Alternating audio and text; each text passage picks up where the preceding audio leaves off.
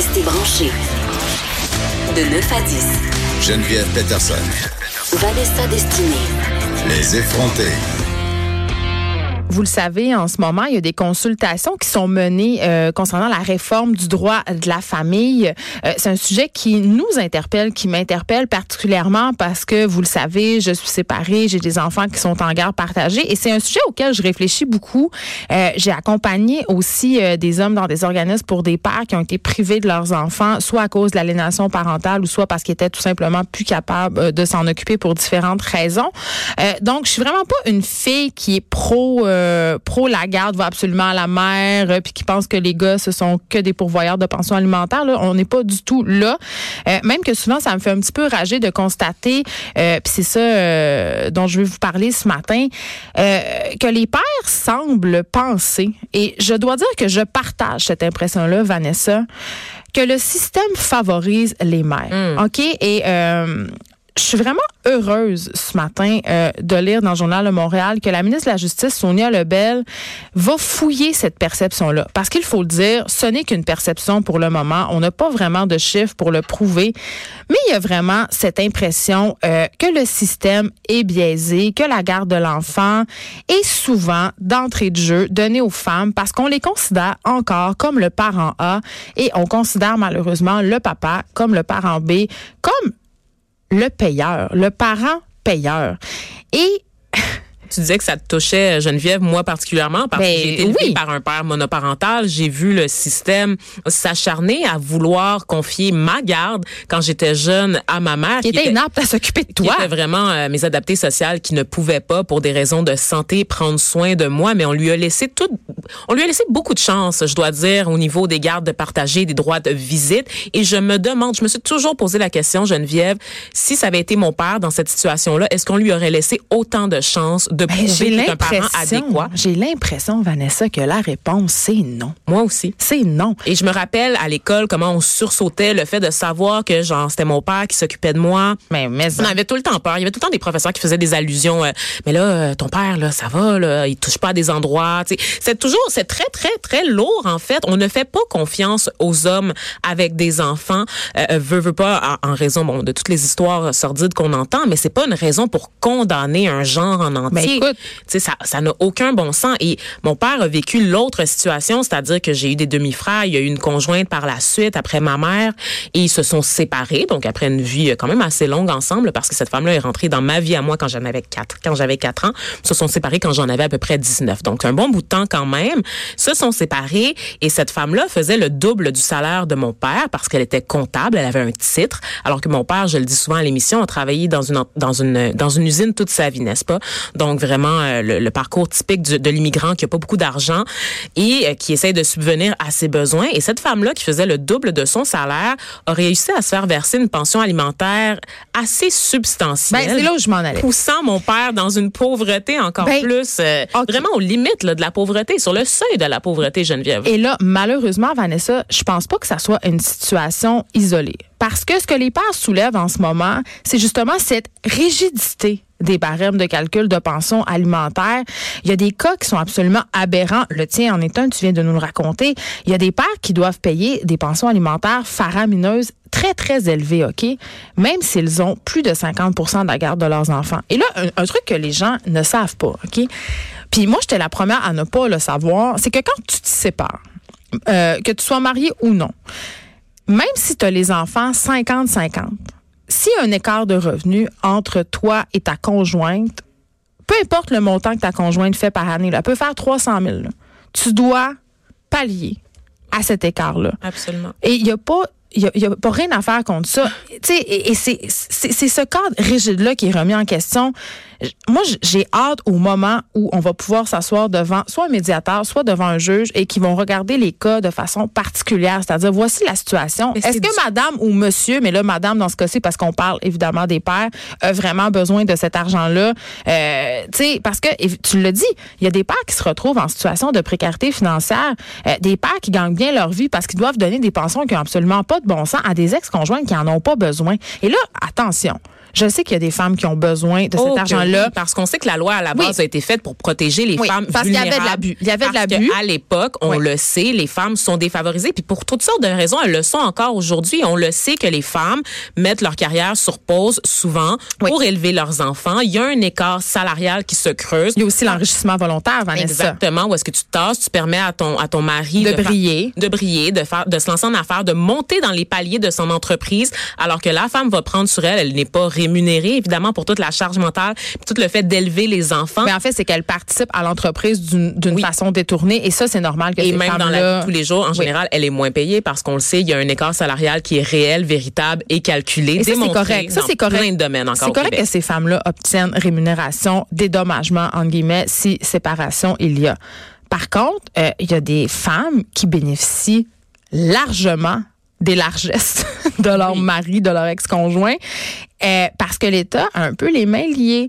Et je vois ça d'un très bon œil qu'on soit en- actuellement en train euh, de revoir un peu tout ça, que la ministre euh, se montre ouverte et qu'on se dise, hey, peut-être qu'il y a du cas par cas. Peut-être qu'il y a certaines situations où il y a des gens euh, qui font du cash sur le dos de leurs ex-conjoints, qui prennent de l'argent euh, qui leur est donné, qui en ont pas besoin, qui placent ça, qui partent en voyage, qui se payent carrément un train de vie euh, au détriment d'une autre personne qui, elle, doit se priver. Et c'est drôle comment on mène la guerre aux gens qui sont sur euh, le bien-être social, les assistés sociaux, comment on essaie de traquer les gens qui traficotent le système, n'est-ce pas, pour se payer un mode de vie dont ils n'ont pas besoin, tu le disais. Mais on fait pas la même chose pour la pension alimentaire. Et Non. Dieu sait qu'il y a des dérives, Ben oui, des dérives certaines. C'est- comme, c'est, des fois, tu te ramasses à payer en tant que père pour les enfants d'un autre. Ben, mais en, hey, ça, attends, bien pire que ça. là. Je Bien parlais pire de que ça. Kevin Federline l'autre fois Ben avec oui. Britney Spears, là, puis qu'elle se ramassait à, faisait- à faire vivre les enfants de monsieur. Ah oui. Mais ça se passe aussi au Québec, là, dans la Attends, vie de tu tous sais les quoi, jours. Vanessa? Tu sais quoi? Si, mettons, euh, moi, je suis une, ben, pas si, mettons, là, moi, je suis une femme, je suis séparée, euh, là, on- de façon fictive, là. Admettons que mon ex me paye une grosse pension alimentaire. Ce n'est pas le cas, là, mais mettons que c'est ça, OK? Je déménage avec un autre gars. Un autre gars plein de cash. Mhm. Ça sera pas tenu en compte dans le calcul de la pension alimentaire. Même s'il paye la moitié de mon loyer, même s'il contribue euh, à la facture d'épicerie, au compte, ça- on n'en tient pas compte. Donc, c'est un peu... Puis tout ça, ça part de l'idée que le papa, c'est le parent B, puis de cette idée de mâle pourvoyeur qui est très toxique. Même encore, et je vais conclure là-dessus avant qu'on s'en aille sur ta chronique, Vanessa, mais même encore aujourd'hui, là, quand mes enfants sont chez leur père puis ils sont malades à l'école, là, même si l'école a le calendrier de notre garde, mais c'est moi qui appelle. C'est moi qui appelle et je leur ai répété à plusieurs reprises que euh, mon ex habite à côté de l'école, que moi le matin je suis à la radio, donc c'est lui qu'il faut appeler, même quand les enfants sont avec moi. Non. À chaque fois, on m'appelle moi parce que dans le fichier de la commission scolaire, je suis identifiée comme le parent A. Hmm. Et ça, ça serait le fun que ça change parce que on le sait là, maintenant les pères s'impliquent autant que les mères. Puis c'est pas vrai qu'un enfant ça a plus besoin de sa mère que de son père. Personne va me dire ça. Je comprends qu'un enfant allaité physiologiquement a besoin de sa mère, mais c'est pas un besoin émotif, c'est un besoin physique. Mais tu sais à quel point c'est fucké cette affaire-là de pension alimentaire parce que je prends l'exemple de mon père qui se tue à l'ouvrage pour payer l'école, pour payer les affaires déjà, tu sais qui arrive à peine à vivre décemment, qui se ramasse à devoir payer une pension qu'il ramène sur le seuil de la Ben oui. pauvreté. Puis là, quand c'est ton tour d'avoir les enfants, ben tu l'as pas l'argent pour faire des activités avec eux. Fait qu'est-ce pas que- l'argent qu'ils pour les? C'est les enfants qui, quand ils vont chez leur père, ben c'est poche, ils ont rien. C'est super Chez maman, les enfants ils veulent pas venir. Puis comment tu peux t'investir Ben, pour être ça. un bon parent quand il te reste plus une scène parce que tu verses tout à l'autre qui fait deux fois ton salaire?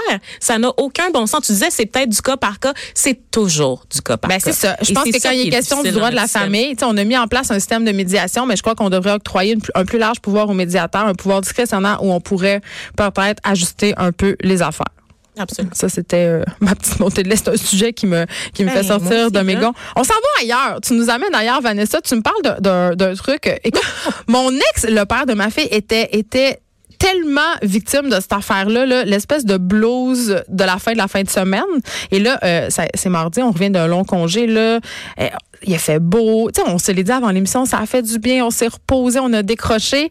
Et là, hier soir, oh, je suis certaine qu'on était les deux assis sur notre divan en train de watcher Netflix, puis on se disait, hey, déjà demain recommence. Hein? Tu sais, On Euh. recommence plus. Il y a une espèce de petit blues du, du- ben là, du dimanche soir, mais là, hier, c'était lundi. Là. Ouais, ouais, c'est ça.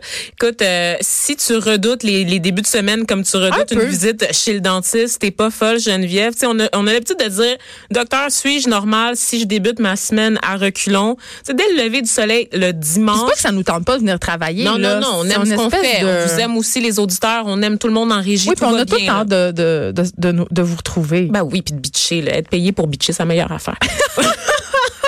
Mais non, mais pour vrai, par contre, moi, je, suis- je suis dans cette école-là. Vraiment, là, dès le lever du soleil, le dimanche, je commence à stresser. Je dresse la liste des choses plates que j'ai à faire parce qu'évidemment, mon dimanche est fait de brasser de lavage, de ménage, de commission, de conversations plates, Geneviève, avec mon père, justement, pour savoir comment je vais. Oh, vous hein. vous parlez le dimanche et Oh. cette- vous avez cette C'est habitude-là. comme une corvée. Oh my ça fait God. partie des corvées dans la journée. Oh. OK. Puis ça, c'est sans oublier, évidemment, les heures de préparation de lunch. Et là, je dis lunch, mais moi, c'est souvent mes soupers qui suivent la visite à l'épicerie. Euh, même quand je me suis pété la face le vendredi soir et le samedi soir, quand j'ai que j'ai eu du fun, que j'ai vu du monde, que je me suis reposée, le début de semaine, moi, ça m'angoisse, OK, ça me déprime, OK? Je vais aller jusque-là. Oui, oui. Moi, je suis pas si pire que toi, par exemple. Ah, ben, OK. Ah ouais, parce que moi, Ben, là, moi, c'est parce que j'ai hâte que les enfants retournent à l'école. ah, c'est pour ça. Non, pour vrai, je pense que ça joue. T'es un anane. Je pense que ça joue, c'est le retour un peu de la paix dans la maison, une espèce de ça. calme, tu sais. De mon côté, euh, c'est vraiment passer mon dimanche ou mon lundi dans ce cas-ci à regretter que la fin de semaine prenne fin, en fait, puis à penser à la semaine qui arrive sans réellement profiter de la journée, de ce qu'elle a à m'offrir.